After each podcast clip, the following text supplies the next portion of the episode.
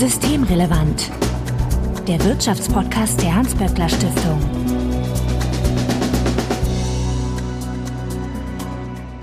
Heute ist Mittwoch, der 25. Januar 2023. Willkommen zur 128. Ausgabe von Systemrelevant. Sebastian Dolin, ich grüße dich. Hallo Marco. Du bist der Direktor des Instituts für Makroökonomie und Konjunkturforschung, bekannt als IMK bei der Hans-Böckler Stiftung. Und 128 ist ja auch mal ein Wort, ne? Also nicht schlecht. Ja, ist eine schöne Zahl im Binärsystem, ne? Das lasse ich jetzt stehen. Und wenn ihr dazu noch ein paar Gedanken habt, wie vorweg, wie immer der Hinweis, dass wenn ihr uns erreichen möchtet, um Ideen, Fragen oder Unmut kundzutun, dann könnt ihr uns beispielsweise auf Twitter antickern at böckler-de oder auch per E-Mail an systemrelevant.böckler.de. Mastodon-Nutzer finden uns auf Mastodon als at böckler-de at mastodon.world. Also Hinweise, Korrekturen, Anregungen einfach einsenden und wir freuen uns natürlich, wenn ihr uns in einem Podcatcher eurer Wahl abonniert. Falls ihr Twitter nutzt, dann könnt ihr dort Sebastian antickern als @sdolin, also Sebastian Dolin. Mein Name ist Marco Herak und wir wollen uns heute über das allseits beliebte Thema öffentlicher Wohnungsbau unterhalten. Sebastian, bevor wir da reingehen, öffentlicher Wohnungsbau, was genau heißt das eigentlich? Ja, das ist Wohnungsbau, der von der öffentlichen Hand durchgeführt wird. Und normalerweise ist das dann nicht eine Landesregierung oder Ministerium selber, das baut, sondern das sind dann öffentliche Wohnungsbaugesellschaften, also Wohnungsbaugesellschaften, die in öffentlichem Eigentum sind. Da haben wir vor allem empirisch auf kommunaler Ebene solche Wohnungsbaugesellschaften, manchmal auch in Landeseigentum und die bauen halt Wohnungen und die vermieten diese Wohnungen. Das ist zu unterscheiden vom sozialen Wohnungsbau, denn öffentlicher Wohnungsbau ist für, im, im Grunde für alle Einkommensschichten oder zumindest für die allermeisten Einkommensschichten offen, während sozialer Wohnungsbau nur für Menschen da ist, die bestimmte Einkommensgrenzen unterschreiten. Okay, weil der soziale Wohnungsbau, der hat ja zum Beispiel so Fristen über 20, 30 oder 40 Jahre. Ne? Wenn ich da mich fördern lasse, damit ich Sozialwohnungen äh, baue, solange muss ich die denen dann auch anbieten und erst danach darf ich sie quasi auf dem freien Markt anbieten. So, aber in dem Falle ist es tatsächlich so, dass dann einfach gebaut wird, wie man lustig ist, oder gibt es da auch Vorgaben? Was heißt Vorgaben? Das sind halt Unternehmen, die bauen und die bauen halt da, wo, wo es dann Grundstücke gibt, wo sie einen Mangel an an bezahlbaren Wohnraum sehen und die haben dann oft natürlich auch, die haben dann auch Sozialwohnungen drin, die haben sozial gebundene Wohnungen drin. Also in dem Sinne sind die Element von einer guten Wohnungsbaupolitik. Der Hintergrund der Frage ist ja, wir haben ja immer wieder diese Diskussion, dass äh, der Wohnraum zu teuer ist. Und deswegen gibt es ja bei den äh, privaten Bauherren so die Neigung zu sagen, okay, die höchste Rendite erziele ich jetzt nicht, indem ich sozial gebundene Wohnungen baue, sondern indem ich richtig teure äh, Lofts da irgendwo in die, in die Großstädte reinbaue. Und diese Wohnungsbau Wohnungsbaugesellschaften, von denen du eben geredet hast, die sind da nicht gebunden, also dass sie nicht nur Lofts bauen dürfen. Das kommt immer ein bisschen drauf an. Und da diese, diese Wohnungsbaugesellschaften ja der öffentlichen Hand gehören, dann üblicherweise eine, eine Aufsichtsratsstruktur oder eine Aufsichtsstruktur ist, wo die öffentliche Hand dann auch einen Einfluss nehmen kann, was diese Wohngesellschaft, Wohnbaugesellschaft tut. Es gibt auch zum Teil Satzungen, die sagen, was, was die eigentlich tun sollen. Beobachten wir eigentlich nicht, dass die hingehen und, sagen wir so, ein Luxus Apartmentkomplex nur mit Lofts bauen. Wenn ich hier nach Berlin gucke, da an der Spree, da gibt es ja einige so Hochhäuser, die da neu gebaut worden sind mit Wohnungen, die reine Luxusprojekte sind. Und äh, sowas würden wir von den öffentlichen Wohnungsbaugesellschaften nicht erwarten und sieht man eigentlich auch nicht. Mir ist da kein Fall be bekannt. Was die schon bauen, sind dann Projekte, wo ein Teil Luxuswohnungen drin sind und dann eben auch Sozialwohnungen, sozial gebundene Wohnungen. Jenseits dessen, dass die dann für auch Mittelschichtsfamilien bezahlbare Wohnungen anbieten, bieten die auch durchaus Sozialwohnungen an, die sozial gebunden sind und äh, nehmen dann auch zum Teil Zuschüsse noch in Anspruch dafür. Weil das sind in allermeisten Fällen privatwirtschaftlich organisierte Gesellschaften, aber in öffentlichem Eigentum. Dadurch hat die Politik dann quasi auch ein Steuerungsinstrument. Genau, dadurch hat die Politik ein Steuerungsinstrument und äh, die gut geführten Wohnungsbaugesellschaften, die sind auch relativ effizient, die verwalten das auch gut. Und dann, wenn man dann mit den Managern von privaten Wohnungsbaugesellschaften spricht, die sind dann auch anerkennend darüber, was so eine Saga in Hamburg zum Beispiel oder auch die HOVUG in Berlin macht. Das ist schon sehr professionell. Was die auch tun, ist, dass die zum Teil Skaleneffekte beim Bauen haben, also dass die äh, relativ weit schon sind mit so Ansätzen zum seriellen Bauen, also wo man quasi einmal plant und dann mehrfach bestellt und bauen kann. Und jetzt denkst du vielleicht, oder einige Leute mögen vielleicht jetzt direkt an die alten Plattenbauten Natürlich denke ich da dran. Ich bin da groß geworden. Okay, also, aber äh, sagen wir so, die, die, Sachen, die da jetzt gebaut werden im seriellen Bauen, sehen nicht mehr so aus wie die Plattenbauten in Ostdeutschland aus den 70er und 80er Jahren. Okay. Die sehen, sehen schöner aus und wobei natürlich auch diese Plattenbauten in, in Ostberlin, ich glaube, ein Stück besser sind als ihr Ruf, was so die, die Lebensqualität und Wohnqualität angeht. Ja, von außen recht hässlich, aber innen drin recht praktisch, hört man immer. Ist tatsächlich nicht das Schlechteste, was es gibt auf dem.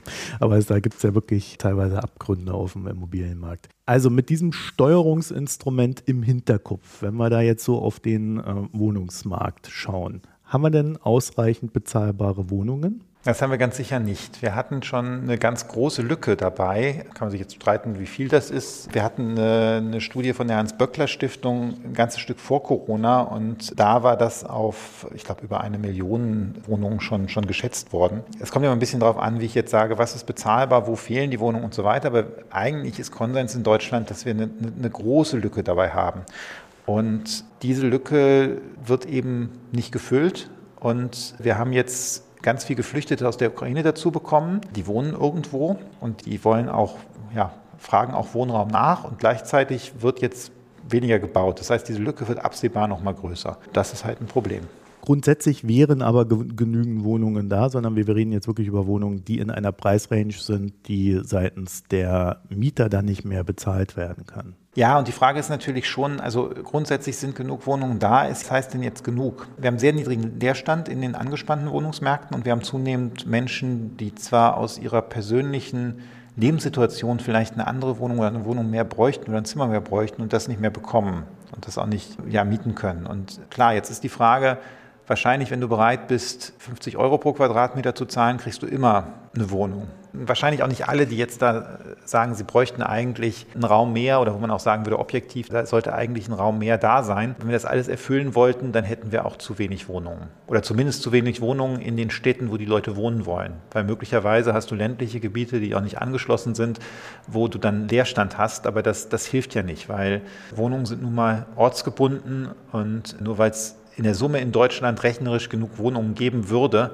heißt das nicht, dass es keinen Wohnungsmangel gibt. Okay, also muss man da noch das Regionale auf alle Fälle mit reinnehmen. Jetzt haben wir aber äh, eine neue Bundesregierung bekommen vor einem Jahr, etwas länger her als ein Jahr. Die hat gesagt, 400.000 neue Wohnungen bauen wir jetzt jährlich, jedes Jahr. Damit müsste das Problem dann ja bald erledigt sein, oder nicht? Man muss erstmal sagen, was wir heißt. Die aktuelle Regierung hat im Koalitionsvertrag dieses Ziel von 400.000 Wohnungen pro Jahr reingeschrieben.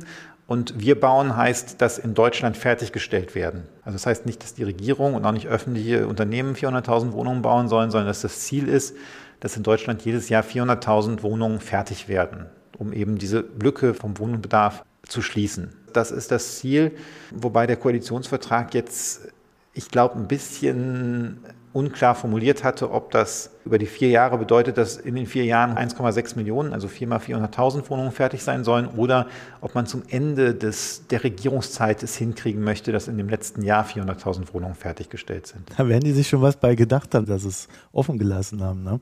Es wurde jetzt jedenfalls verkündet, dass man dieses Ziel erst 2024 erreichen wird. Das ist dann nächstes Jahr. Da kann man ja schon sehen, dass das mit den 400.000 Wohnungen recht ambitiös ist.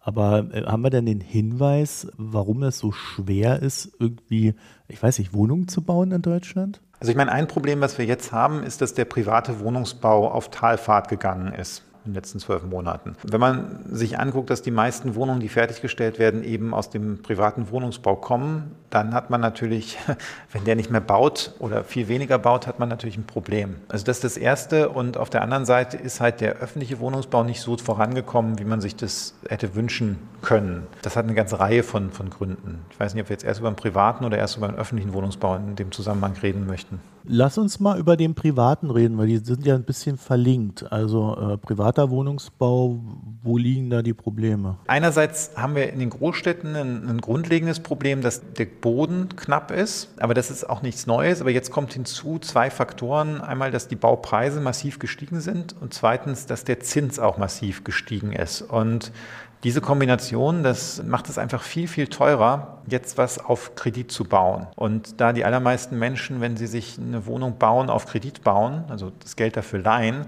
und auch die Wohnungsbaugesellschaften das übrigens meistens so tun, hemmt das ganz massiv die Bautätigkeit. Das heißt, ich habe steigende Kosten für den Bau und ich habe steigende Zinskosten. Das ist ja eine gute Mischung. Es ist halt eine wirklich toxische Mischung in dem Sinne. Die Einkommen haben schon nicht mit der Inflation mitgehalten zuletzt. Und das heißt, die Menschen haben eigentlich weniger übrig, was sie sparen können. Dann kommt dazu, dass die Baupreise stärker gestiegen sind als die Verbraucherpreise. Dazu kommt dann, dass die Finanzierung davon teurer geworden ist. Und das äh, macht auch für viele Menschen das dann äh, einfach nicht mehr bezahlbar. Also wenn wir mal so ein einfaches Beispiel rechnen, Hypothek 300.000 Euro. Ich weiß klar, in Berlin und München kriegst du dafür nichts mehr. Bei der Fläche ist das manchmal schon noch so eine, so eine typische Hypothek und damit kann man schön rechnen.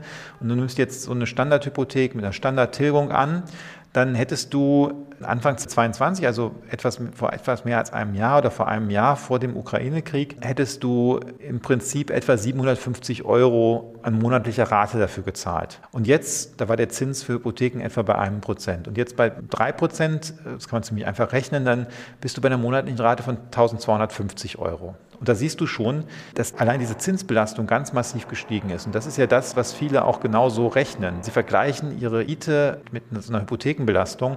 Wenn da eben diese Hypothekenbelastung jetzt so viel teurer wird, dann lohnt es sich halt nicht mehr, dann können sie auch nicht mehr kaufen und bauen. Also wir haben gerade, während Sebastian gesprochen hat, Bohrleute gewonnen. also irgendwo wird doch scheinbar noch gebaut. genau, aber hier, das ist kein Neubau, das ist, wenn dann Sanierung von dem Gebäude, wo wir gerade drin sitzen. auch das braucht es, ja. Also ich glaube, das ist aber auch jedem verständlich, warum da die Fähigkeit, jetzt zu bauen oder sich eine Wohnung zu kaufen, stark zurückgegangen ist. Ne? Und das wird ja eigentlich jetzt noch teurer, weil die EZB ja schon angekündigt hat, äh, weiter die Zinsen erhöhen zu wollen. Und ich denke mal, das wird sich dann auch in den Bauzinsen dann niederschlagen. Wir wissen ja noch nicht genau, wie weit die Europäische Zentralbank jetzt weitergeht mit den Zinserhöhungen. Die haben angekündigt, dass sie es relativ kräftig noch weitermachen möchten. Und da ist tatsächlich die Frage, wie schlägt sich das dann auf die, auf die Bauzinsen durch? Und da ist die Gefahr, dass das noch mal schwieriger wird. Ich will da noch auf eine Sache hinweisen, weil gleichzeitig die Baupreise auch gestiegen sind, muss man auch eine höhere Hypothek aufnehmen. Und es gibt auch anekdotische Evidenz, dass einige Banken jetzt gesagt haben, bei Projekten, die auch völlig fertig geplant sind, wo eigentlich auch die Menschen schon hingekommen sind und gesagt haben, das und das wollen wir hier machen, dass die Banken dann sagen, nee, äh, Freunde, wir, wir glauben nicht, dass das realisierbar ist und dann auch die Finanzierung zurückziehen. Weil was die Bank ja auch nicht möchte, ist, dass das Haus nur zu drei Viertel fertig wird, dann ist das Geld, der Kreditbetrag aufgebraucht. Das Haus kann dann nicht fertig gebaut werden, man kann es eigentlich nicht verwerten, wenn der äh, Kreditnehmer das nicht bezahlt und äh, dann fangen die lieber von vornherein an und geben gar nicht erst den Kredit. Wenn wir diese Problematik im privaten Wohnungsbau haben, dann haben wir die doch auch im öffentlichen Wohnungsbau, oder? Ja, wir haben das auch im öffentlichen Wohnungsbau, wobei da oft auch andere Engpässe da waren. Natürlich steigen damit auch die Kosten für die Wohnungsbaugesellschaften, aber diese Wohnungsbaugesellschaften waren vorher zum Teil auch schon am Anschlag, also hatten zum Teil zu wenig Grundstücke oder hatten auch da ist so eine Sache, dass die oft also quasi Bautätigkeit ausweiten, weil sie eine bestimmte Eigenkapitalquote einhalten möchten. Also die möchten meinetwegen dann 30 Prozent Eigenkapital äh, in jedem Projekt drin haben und im Durchschnitt 30 Prozent Eigenkapital haben, um eben günstige Kredite zu bekommen. Und das war vorher schon manchmal das Problem. Und das Problem stellt sich jetzt natürlich nochmal verschärft. Wenn der Preis gestiegen ist, brauche ich eigentlich nochmal mehr Eigenkapital. Jetzt würde mich noch interessieren, damit wir vielleicht auch die, die Größe des Einflusses des Bundes und der Länder da so ein bisschen bestimmen können. Weißt du, wie viel Wohnungen überhaupt öffentlich gefördert werden? Ja, das Ziel der Koalition sind 100.000 öffentlich geförderte Wohnungen, eben von diesen 400.000 äh, Wohnungen. Ich habe leider keine Zahlen, wie viel das im Moment tatsächlich sind. Ja, okay, aber das ist natürlich eine ordentliche Quote. Jetzt sind es irgendwie so alles Punkte, die du gerade eben genannt hast. Da habe ich so das Gefühl, da kann man im Grunde wenig gegen tun. Also zumindest nicht gegen die Problematik, dass da die Kosten hochgehen, dass die Zinsen hochgehen. Also ich denke mal nicht, dass der Scholz jetzt als nächstes zur EZB geht und sagt, hey Leute, ihr müsst jetzt mal die Zinsen senken, wegen, damit ich meine Wohnung da bauen kann, sondern das sind ja feststehende Sachen, die jetzt einfach so sind. Da ist ja dann die Frage, was kann denn der Bund da überhaupt noch tun? Nicht ganz. Also sagen wir so, man kann da schon was machen. Und zwar, wir haben ja eine große Bank, die heißt KfW. Früher hieß die Kreditanstalt für Wiederaufbau, das hat man inzwischen, glaube ich, aus dem Namen gestrichen. Und diese Bank gibt normalerweise subventionierte Kredite und war auch im Wohnungsbaukreditgeschäft äh, sehr tätig. Also das wird dann über die Geschäftsbanken und so weiter verteilt. Das ist ein bisschen komplexer, aber das war in den vergangenen Jahren nicht so wahnsinnig attraktiv, weil das, was die tun, ist, sie geben diese Kredite zu günstigeren Zinsen raus, also subventionieren nicht den Kreditbetrag. Bei einem Zinsniveau von einem Prozent war das nicht so richtig möglich, da sehr, sehr viel an den Hypothekenraten dadurch zu verschieben. Was man natürlich jetzt machen kann, ist, dass man damit ein bisschen großzügiger wird, dass man da ein bisschen mehr Subventionselement reingibt. Weil klar, wenn ich den Zins von einem auf 0,7 oder auf 0,5 Prozent senke, dann das hilft den Leuten nicht so richtig viel. Aber wenn ich jetzt hingehe und meinetwegen den Zins von 3 Prozent auf 2 oder auf äh, anderthalb, 1 Prozent runtersenke, das ist einfach ein absolut ein größerer Geldbetrag. Und das kann man schon machen. Das wäre wahrscheinlich jetzt auch in so einer Situation, wird es schon helfen. Also da, da hat der Bund mit seinem Einfluss auf die KfW hätte da schon einen gewissen Hebel. Darüber hinaus ist halt die Frage, wie kann man diesen öffentlichen Wohnungsbau noch mal stärker ankurbeln? Und da haben wir schon vor ganz langer Zeit mal eine Folge zu gemacht. Wir haben da schon, also unmittelbar vor der Corona-Pandemie, ein Konzept vorgelegt für so ein Zukunft Wohnen, haben wir es genannt, wo der Bund eigentlich bei drei äh, Dingen den äh, Kommunen und Ländern hilft, so öffentliche Wohnungsbaugesellschaften zu fördern. Und das eine wäre ein Beteiligungsfonds, wo der Bund ja, sehr günstig Kredite aufnimmt, das kann er immer noch, und äh, damit Eigenkapitalbeteiligung an solchen Wohnungsbaugesellschaften finanziert. Das zweite wäre ein Bodenfonds, die Hilfe, in Bodenfonds aufzubauen, wo einerseits Liegenschaften des Bundes eingehen, die dann verpachtet werden können, andererseits man hilft, dass auch Vorkaufsrecht in den Städten wahrgenommen wird und damit der Bestand an öffentlichem Grund und Boden erhöht wird. Das dritte wäre eine Bundesplanungsgesellschaft, wo man Kommunen mit kleineren Wohnungsbaugesellschaften hilft, von den Erfahrungen der anderen zu profitieren oder ähm, auch beim ja, Ideen für serielle Bauen umzusetzen, um dann effizienter und schneller zu bauen. Diese Elemente zusammen könnten das alles geht natürlich nicht über Nacht, aber könnten schon helfen, um, um da den Wohnungsbau wieder etwas anzukurbeln. Aber steht der Wohnungsbau nicht auch in Konkurrenz zu, ich sag mal, anderen Baustellen? Entschuldigung. Wir haben ja einige Sachen zu tun gerade in Deutschland. Schienenausbau Repara und Reparatur, erneuerbare Energien, LNG-Terminals, Windkraft, Solaranlagen müssen installiert ja. werden, Heizung neu eingebaut werden. Also man wird ja quasi verrückt von dem, was da alles getan werden muss. Und äh, das bindet ja auch alles Kapazitäten und steht in Konkurrenz zueinander. Ein Punkt, klar, Planungskapazitäten werden da gebunden. Da muss man gucken, wie man das intelligent macht. Beim Bau sind das üblicherweise nicht dieselben Leute, die Eisenbahnlinien und Schienen bauen oder Autobahnbrücken bauen und die die Wohnungen bauen. Das sind schon unterschiedliche Segmente. Und man muss ja dazu sagen, klar, wenn man jetzt den Wohnungsbau massiv hochfahren würde, dann hätte man wahrscheinlich ein anderes Fachkräfteproblem. Aber was im Moment ja eigentlich die Herausforderung ist, ist zu sagen, wir wollen den Rückgang abfedern. Also wir wollen eigentlich die Kapazitäten, die jetzt im Bausektor frei werden, weil die Privaten nicht mehr genug bauen, da wollen wir sicherstellen, dass das nicht dazu führt, dass die Unternehmen zumachen, die Menschen entlassen werden, vielleicht in ihre Heimatländer zurückgehen oder sich einen anderen Job suchen und wir dann eben die, die Baukapazitäten gar nicht mehr haben, obwohl wir eigentlich die Wohnungen brauchen, sondern hier wollen wir eigentlich einfach nur die Kapazitäten kontinuierlich ausnutzen, die wir da haben. Das wäre schon mal ein erster Anfang und ein erster Schritt. Und davon sind wir aus meiner Sicht ein Stück entfernt. Nach unserer Prognose, und die anderen Institute sehen das ähnlich, werden die Bauinvestitionen dieses Jahr real um 5 Prozent zurückgehen. Das ist ein ziemlicher Rückgang und dann, da, da sind dann auch Kapazitäten einfach frei. Die müsste und könnte man nutzen, ohne dass es zu einer Konkurrenz mit anderen Projekten käme. Das würde aber immer noch nicht bedeuten, dass man da diese 400.000 erreicht. Ne? Das ist nur, dass man auf dem Level bleibt, auf dem man gerade ist. Genau. Wäre natürlich noch schön, auch die, die 400.000 zu erreichen. Aber im Moment, glaube ich, geht es darum, einen Rückgang erstmal zu vermeiden. Das würde ja bedeuten, dass wir jetzt tatsächlich in so eine komische Phase reingeraten, wo die Wirtschaft zurückgeht, dann aber weiterhin der Wohnraum knapp bleibt und, und Mieten nicht sinken würden. Ne? Das ist ja immer die Frage, Wie knapp ist dann knapp? Natürlich, wenn jetzt 100.000 Wohnungen pro Jahr gebaut werden, ist der Wohnraum wahrscheinlich perspektivisch knapper, als wenn 300.000 Wohnungen gebaut werden, auch wenn man nicht die nachhaltige Entspannung hat, die man sich gerne gewünscht hätte.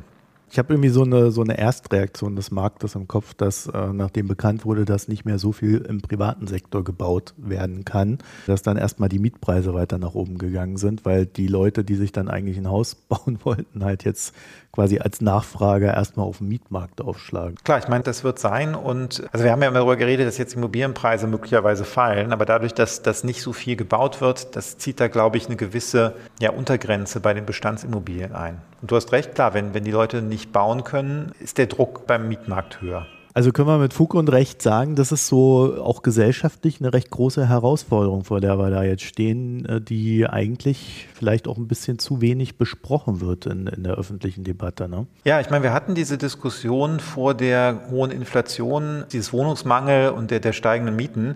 Jetzt ist das ein bisschen in den Hintergrund gerückt, aber wenn man mit Menschen in den Großstädten spricht, dann hat man schon den Eindruck, dass es auch noch mal schlimmer geworden ist. Also wenn Leute, die sich getrennt haben, in der gleichen Wohnung wohnen bleiben müssen oder jemand, der dann Kinder kriegt, äh, eben nicht in eine Wohnung umziehen kann, wo es zusätzliche Kinderzimmer gibt oder wo es überhaupt Kinderzimmer gibt, das ist schon ein Problem. Und im Moment haben wir natürlich kann man argumentieren mit Ukraine-Krieg und Energiekrise größere und andere Probleme, aber sobald das wieder abflacht, wird wahrscheinlich diese Wohnungskrise wieder äh, ziemlich deutlich werden. Sebastian Dolin, ich danke dir für das Gespräch. Danke dir, Marco. Wenn ihr dazu noch ein paar Sorgen, Ängste und Bedenken habt, schickt sie uns zu an systemrelevant.böckler.de oder tickert uns auf Twitter an, böckler-de oder auf mastodon.böckler-de mastodon.world. Wir freuen uns auf euer Feedback und Sebastian findet ihr als estolin auf Twitter. Vielen Dank fürs Hören, euch eine schöne Zeit und bis nächste Woche. Tschüss. Danke, tschüss. Das war Systemrelevant, der Wirtschaftspodcast der Hans-Böckler Stiftung.